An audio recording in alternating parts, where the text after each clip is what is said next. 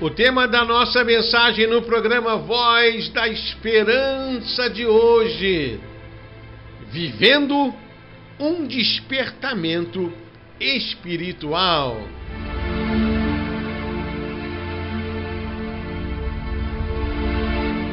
Querido ouvinte, eu entendo que aquilo que a igreja mais precisa é de um avivamento. Avivamento é quando o Espírito Santo começa a agir de forma sobrenatural na vida da igreja e muitas almas irão se converter, muitas pessoas serão curadas e libertas. Mas para que esse avivamento aconteça, o derramar do Espírito, como em Atos 2, em Pentecostes, é preciso primeiro um despertamento pessoal começa pela minha e pela sua vida. Um despertamento espiritual é uma inquietação no coração do homem, levando o homem a entender que ele precisa buscar a Deus com mais intensidade. O homem nascido de Deus, olha só o que Salomão fala em Provérbios 20 e 27. O espírito do homem é a lâmpada do Senhor e vasculha cada parte do seu ser, esquadrinha todo o íntimo do seu ser. Quando o homem é nascido de novo, o Espírito Santo vem habitar no homem. Aí o homem deixa de ser uma alma vivente e passa a ser um espírito vivificante. Nasce o espírito. E o espírito do homem, então, é a lâmpada do Senhor. É a luz de Deus que vem ao coração do homem perdido no seu pecado. E Paulo fala em 1 Coríntios 6,17 que aquele que se une ao Senhor é só um espírito com ele, se torna um só espírito com ele. É uma unidade. Deus em Cristo através do Espírito Santo, vem habitar em nós. Aí o Espírito de Deus vai trazer luz e vai dissipar as trevas. Essa é a salvação que traz uma esperança ao homem que vive nesse mundo perdido. Por isso, Paulo também fala em Colossenses 1,27: Cristo em nós é a esperança da glória. Nós precisamos desse despertamento, precisamos entender e buscar isso com mais intensidade. Porque muitas vezes a gente fica preso na nossa religiosidade. Ah, eu sou crente, eu sou evangélico, eu vou na igreja. Mas Jesus disse aos religiosos do seu tempo: errais não conhecendo as Escrituras e nem o poder de Deus. É preciso conhecer a palavra de Deus, meditar na palavra de Deus e deixar o Espírito Santo fluindo através da nossa vida. E Tiago fala algo muito interessante que eu quero compartilhar com você nessa manhã. Tiago 4, versículos 7 e 8, a Bíblia diz: Sujeitai-vos, pois, a Deus, resisti ao diabo e ele fugirá de vós. Chegai-vos a Deus, e ele se chegará a vós. Limpai as mãos, pecadores, e vós, de duplo ânimo, purificai os corações. O despertamento espiritual é isso. É quando a gente entende que precisa se achegar mais a Deus, se submeter à vontade de Deus. Sujeitar-se a Deus é isso é viver de acordo com a sua palavra. Como diz o salmista: Bem-aventurado é o homem que não anda no conselho dos ímpios, não se detém no caminho dos pecadores, não se assenta na roda dos escarnecedores, antes tem o seu prazer. Olha a palavra que o salmista diz: tem o seu prazer. É prazeroso meditar na palavra de Deus dia e noite. Não é uma obrigação, não é uma imposição, é um prazer, é um desejo ardente do coração. Por isso, Paulo compara a vida da igreja no relacionamento com Jesus no casamento. Efésios 5,32. Grande é esse mistério, mas não digo mais sobre o marido e a esposa, mas Cristo e a igreja. Jesus é o noivo, a igreja é a noiva. Então isso envolve amor, paixão, tem que ser algo prazeroso. E se sujeitar a Deus, muitas vezes, se torna uma, uma imposição religiosa. Mas deve ser uma decisão pessoal. Eu vou viver de acordo com a palavra. Eu não vou andar no conselho dos ímpios. Eu não vou ficar parado no caminho dos pecadores. Eu não vou me assentar na roda dos escarnecedores. Não. O meu prazer é a lei do Senhor, é a palavra do Senhor. E eu estou submisso à palavra. Eu não quero saber o que a filosofia, a psicologia, a ciência social, o mundo moderno fala sobre casamento, família, vida sexual, não. A minha pauta, a minha base, o meu fundamento é a Bíblia. O que a Bíblia fala sobre família, sobre marido e mulher, sobre vida sexual, sobre tudo relacionado à existência, para mim, é a palavra. Se a palavra diz que o homem deixará o seu pai e a sua mãe e unir-se-á a sua esposa para ser uma só carne, o casamento é isso, família é isso. É o rapazinho que casa com a moça, aí eles vão ter filhos, daqui a pouco eles vão ficando mais de idades e eles serão avós, é isso, família. Papai, mamãe, vovô, vovó, filhos e filhas como disse o Senhor Jesus, é, é, sim, sim, não, não. O que passa disso é procedência maligna. Eu vou me sujeitar a Deus, a palavra de Deus.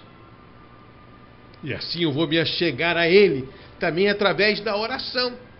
Sujeitar-se a Deus, firmado na palavra. Chegar-se a Deus, vida de oração por isso Jesus fala em João 15, 7: Se permanecerdes em mim e a minha palavra permanecerdes em vós, pedireis o que quiserdes e vos será feito. Então, esse permanecer é na palavra, meditando na palavra e é na vida de oração. É ter prazer em estudar a palavra, em ler a palavra. É ter prazer na vida de oração. Buscar mesmo, como diz o profeta Jeremias: Buscar-me-eis e me achareis quando buscar de todo o vosso coração. Jeremias 29, 3. É algo que está dentro do meu coração. Eu quero. Eu quero buscar a Deus, eu quero estar na presença de Deus, eu quero ler a palavra de Deus, eu quero estar na casa de Deus. Aí Jesus fala sobre a prioridade da vida, quando ele diz: buscando em primeiro lugar o reino de Deus e a sua justiça, e todas as outras coisas serão acrescentadas. Então, aquilo que tem a prioridade é o mais importante. O meu prazer, a minha alegria, o desejo mais ardente do meu coração não está nas coisas do mundo, embora eu sei que o mundo tem a sua atração, tanto é que Jesus disse que o caminho do mundo é largo, a porta é larga, espaçosa. Vivemos em uma sociedade moderna com muitas possibilidades. Mas eu não quero viver para o mundo. Eu não quero viver para o pecado. E essa decisão é diária. Querido ouvinte, Jesus fala isso. Aquele que quiser vir após mim, negue-se a si mesmo dia a dia, tome a sua cruz e me siga. Porque muitas vezes a gente tem dificuldade, sabe por quê? Aí Tiago fala aqui em Tiago 4, no versículo 8: Vós de duplo ânimo, purificai os corações. Nós somos de altos e baixos. Nós somos inconstantes. É a nossa natureza carnal. Um dia a gente quer, outro dia a gente já não quer. Limpai as mãos, pecadores. São atitudes corretas ou atitudes erradas. Atitude correta é buscar em primeiro lugar o reino de Deus. Atitude errada é se deixar envolver pelas coisas do mundo, pelos prazeres do mundo. Por isso, Paulo fala em Romanos 12, 2 que eu não posso estar conformado com esse mundo, mas eu tenho que ser transformado pela renovação do meu entendimento. Eu vou usar a minha inteligência e entender que é melhor para mim estar sujeito, submisso a Deus e me achegar a Deus através da palavra, da oração, da vida da igreja. O ânimo duplo é o grande problema da nossa vida. E Tiago, aqui na sua carta, a partir do versículo 1, sempre no capítulo 4, ele fala sobre isso. De onde vêm as guerras e pelejas entre vós? Por que tantos problemas? Por que tanta dificuldade? Por que, que a vida é tão difícil? Por que, que tanta luta? Aí ele, ele mesmo responde, Tiago 4,1. Porventura não vem disso, a saber dos vossos deleites, é a busca dos prazeres carnais.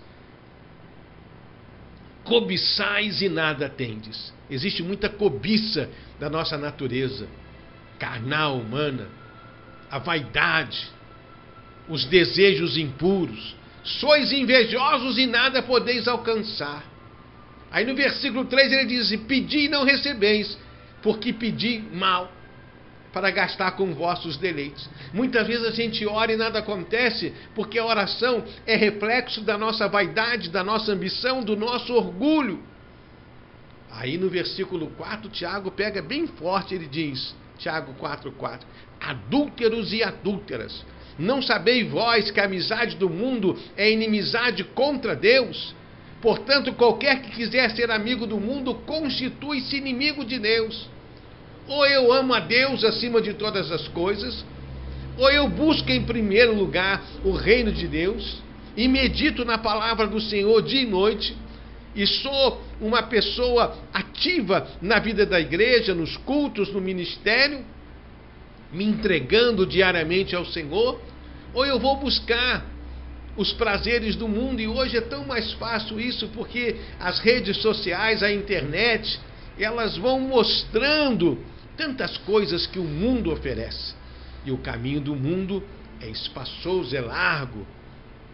Como dizia uma música bem antiga, o pecado não dói, a princípio não dói.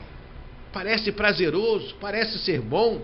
Por isso Salomão fala que há caminhos que para o homem parece ser bom, mas o final desse caminho é a morte.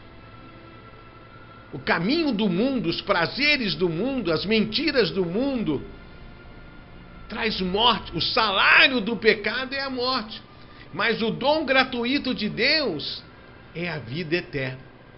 Por isso ele está dizendo: limpai as vossas mãos, pecadores. Ele está falando sobre santificação, santificar a vida, buscar o reino de Deus, meditar na palavra de Deus. Porque no meio disso tudo existe também o inimigo de nossas almas. Quando ele está dizendo adúlteros e adúlteras, não ameis o mundo, porque o mundo jaz no maligno. E quando eu fico muito ligado nas coisas do mundo, nos prazeres do mundo, eu estou abrindo uma brecha para o inimigo.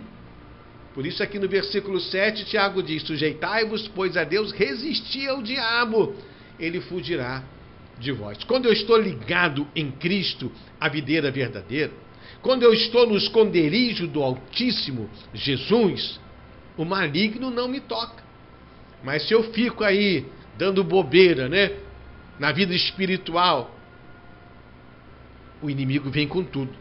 E ele vem para matar, roubar e destruir. Resistir ao diabo é entender, meu irmão, minha irmã, que existe uma batalha espiritual. E a nossa guerra não é contra carne, não é contra sangue, é contra principados e potestades. Precisamos desse despertamento espiritual para estar sujeitos a Deus, viver a Sua palavra, se achegar a Deus através de uma busca mais intensa. Sabe por quê? Olha o que ele diz aqui no versículo 5 ou cuidais vós, que em vão diz a Escritura, O espírito que em nós habita tem ciúmes. Deus não habita em templo feito pela mão do homem. Deus veio habitar em nós pelo seu Santo Espírito. E esse Espírito, como diz Salomão em Provérbios, ele é a lâmpada do Senhor e ele vasculha cada parte do nosso ser. E ele vai percebendo muitas vezes dentro do meu, do seu, do nosso coração, a vaidade, a ganância, a ambição, a lascívia, a impureza. E ele tem ciúme. Ele quer despertar você. Ele quer alertar você dizendo: "Não, esse não é o caminho. Não vá por aí. Isso parece ser bom, mas é morte. Parece ser prazeroso, mas é condenação. O final disso aí é o inferno, a condenação, vida sem Deus. O espírito tem ciúmes. E diante disso você pode estar pensando: então o que fazer, pastor? Aqui no versículo 10, Tiago mostra para nós o que fazer. Humilhai-vos perante o Senhor. Humilhai-vos perante o Senhor e ele vos exaltará é aquilo que Davi diz: o coração quebrantado, o Senhor nunca vai desprezar. No versículo 9, Tiago diz assim: Senti as vossas misérias, lamentai e chorai, converta-se o vosso riso em pranto e a vossa alegria em tristeza. É o arrependimento, é o quebrantamento, é quando eu entendo que a minha natureza carnal está atrapalhando a minha vida espiritual. Aí eu desperto para essa verdade: carne e sangue não vão herdar o reino de Deus. A carne, a minha carne, a nossa carne, anseia pelas coisas do mundo. Então eu vou sentir essa minha miséria, essa minha natureza carnal, pecaminosa, e vou chorar, vou me derramar, vou me humilhar diante da potente mão do Senhor. Por isso Jesus ensinou todo aquele que se humilha será exaltado.